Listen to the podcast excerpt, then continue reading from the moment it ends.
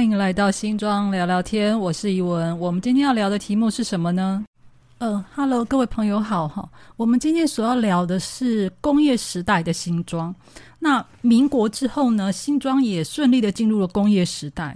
其实老实说，我们前面聊很长一段时间的农业时代，那我现在终于要开始讲一讲现代人可以理解的部分了。在工业时代，诶，为什么？在这个时候，新庄突然可以切进的工业时代。我必须要讲一个，嗯，应该有一个很重要的原因，就是还是水源。因为农业最需要的水源，哈，在日治时代的时候出现了一个变化，就是呃，日本政府的一个政绩，就是他们盖了桃园大郡。那后村圳新庄在用的后村圳呢，刚好都是共用大汉溪的共同水源。从日治时代开始，在水源的分配上面，桃园大郡的水就是比后村镇多。那尽管当时新庄郡守有进入总督府协调，但是依然没有获得一个很好的结果。那等到战后结束之后，就是进入了民国之后，后村镇的水利组合呢，居然被并入了桃园的水利组合。那水源的分配呢，主导权就不在新庄人的手上。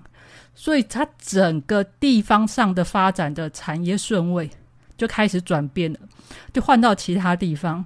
那刚好那个时候，国民政府又跟美国合作，美国带来了美元，也带来了新的一批资本家跟商人，他们呢需要土地跟工厂。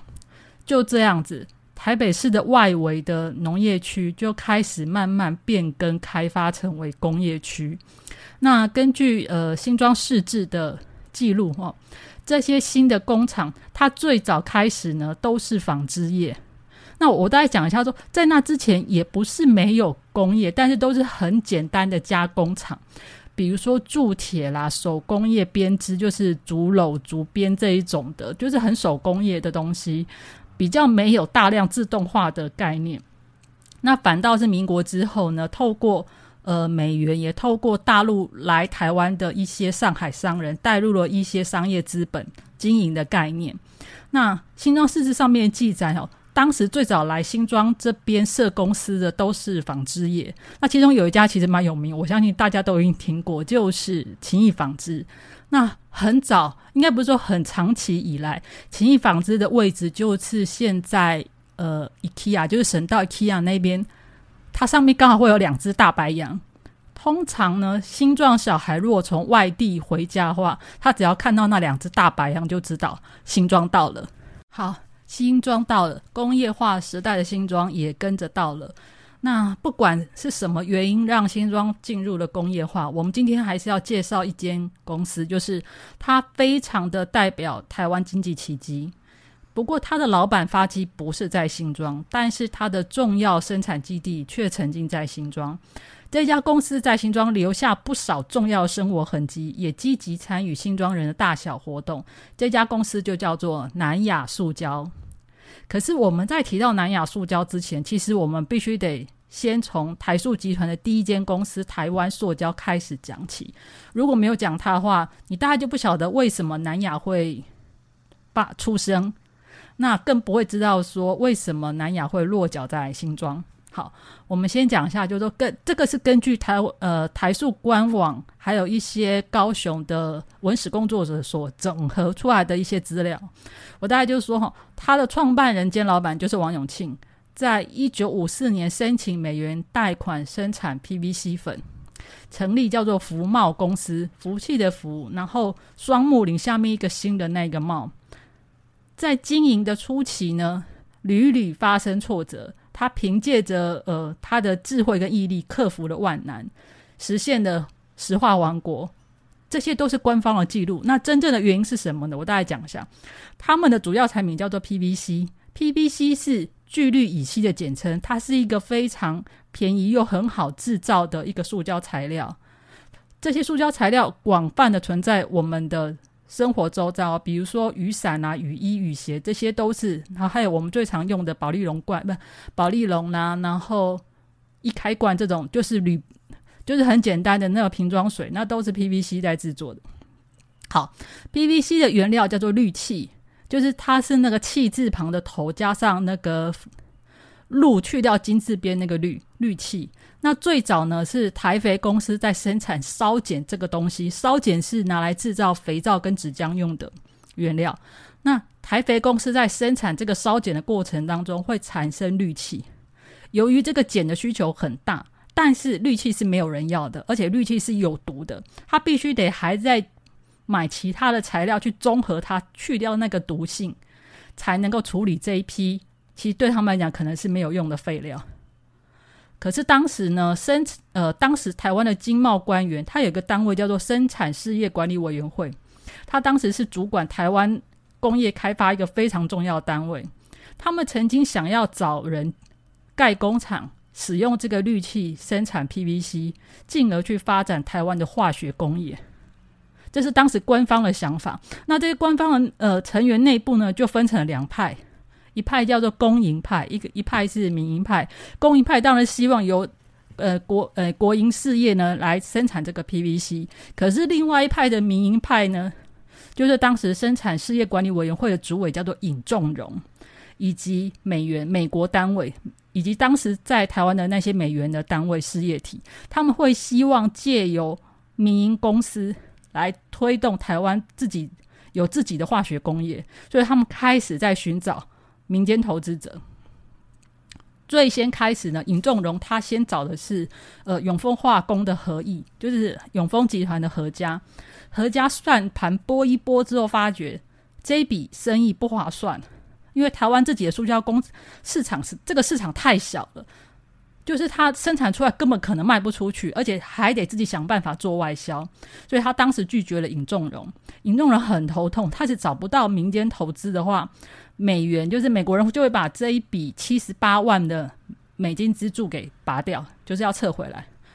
刚好那个时候呢，有一个商人透过赵廷珍，这个赵廷珍就是当时行政院秘书长的亲戚，然后找。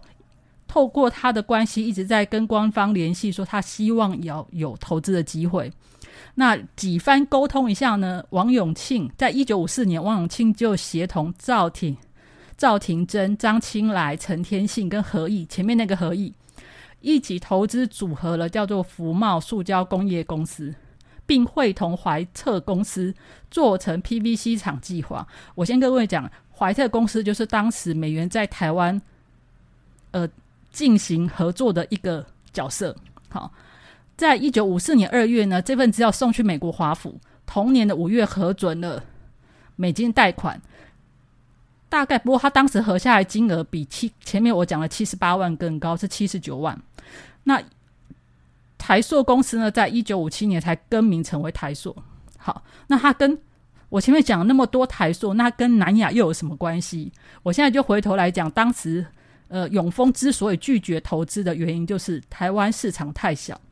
这也是王永庆一投资下去之后，发现的一件很可怕的事情，就是台塑的产量一天可以产四公吨的 PVC 粉，这是全世界最小的工厂，就是产量最小的工厂，但成本非常高。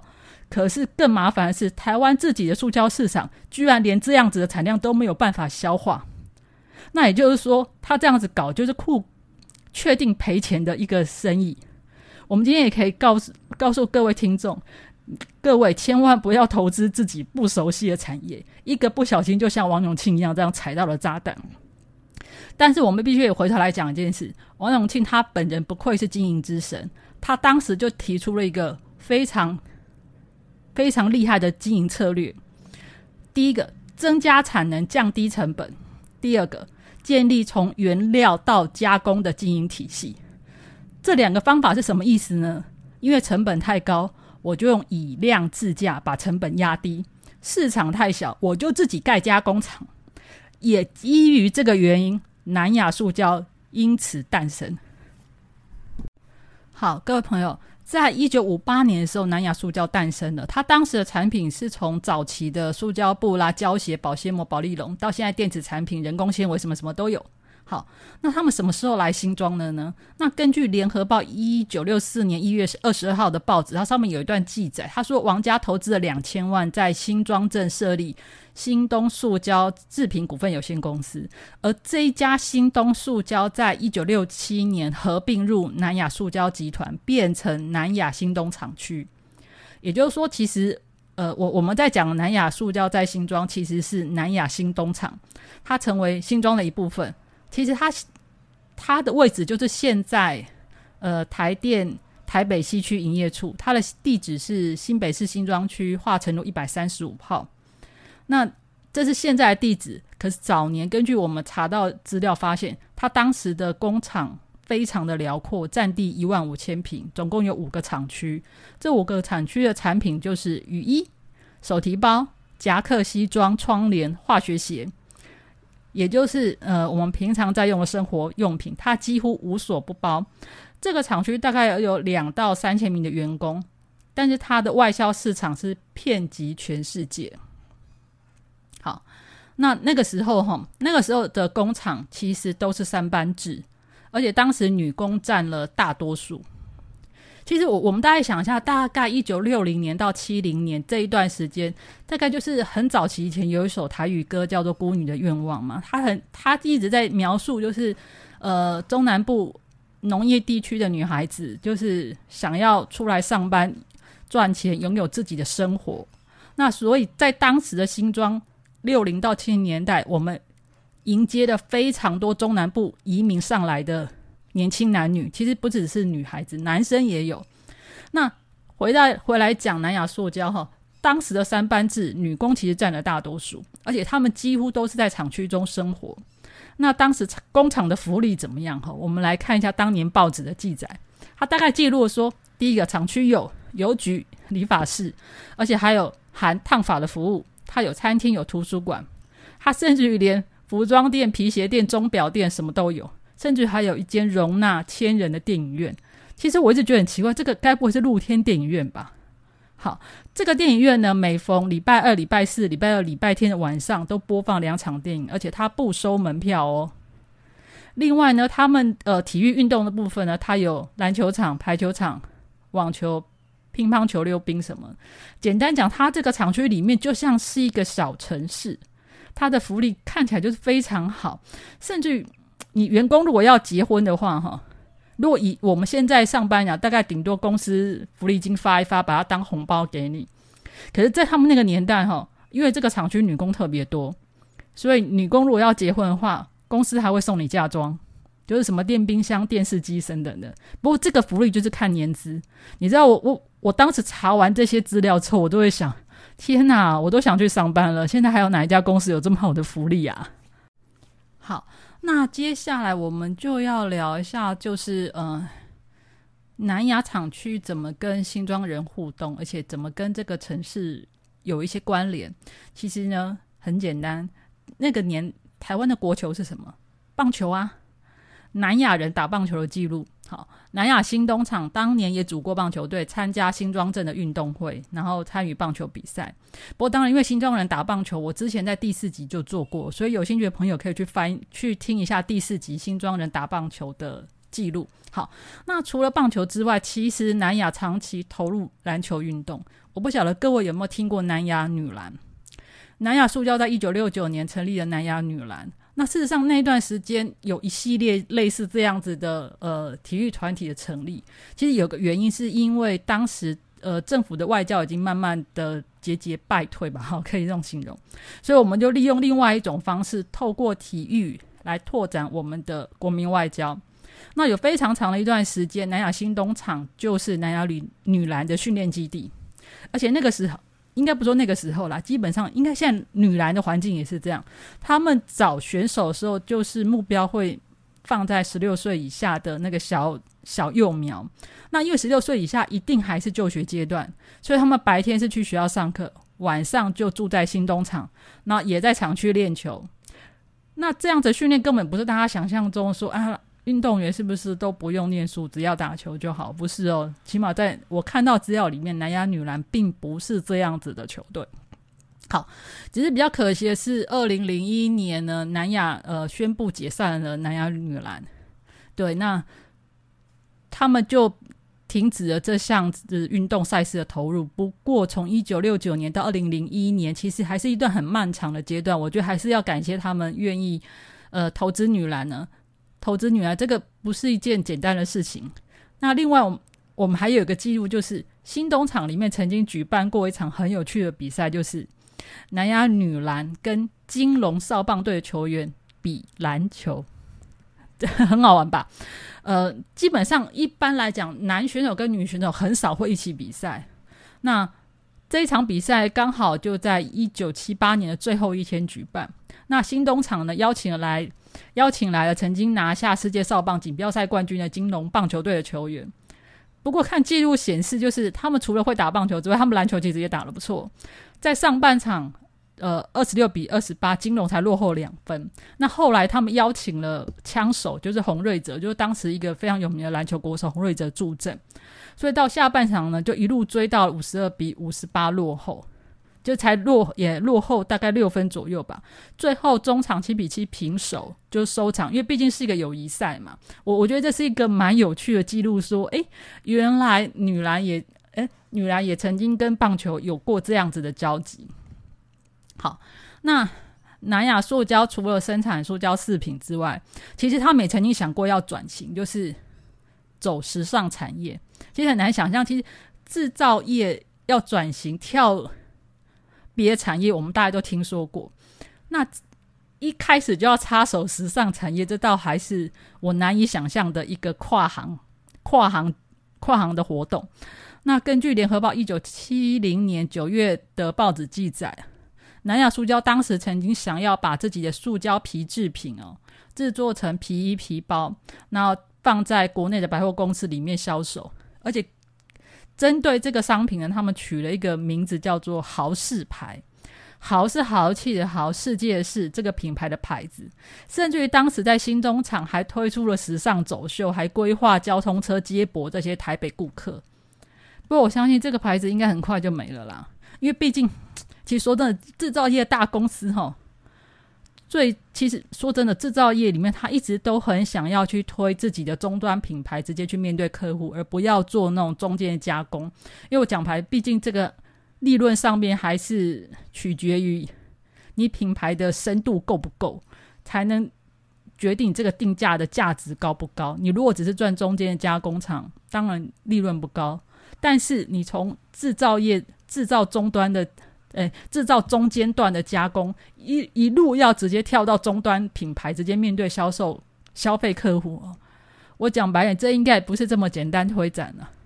不过，不过当然，因为我们毕竟不是商业平台啦，所以这个东西我就不会继续想要讨论下去。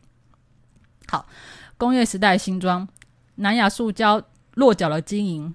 他为新庄带来非常多年轻又强大的外来移民，他也参与了体育赛事，更为他自己公司经营投入了我们难以想象的时装产业。不过到了一九八零年年底，南亚结束了新庄新东厂的营运。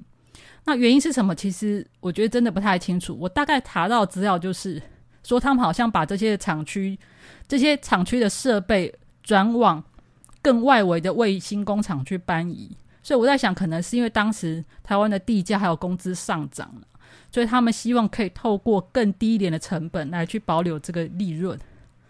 我相信这可能是制造业的命运。所以我们在前段回顾他们想要跨足时尚业、想要去争取终端客户的支持的时候，我我我就想说，因为。转型并不是一个这么容易的事情，这一直到现在，我这也是很多制造业者他自己很头痛的事情。是我不想放弃代工，但是我尝试品牌都一直在失败。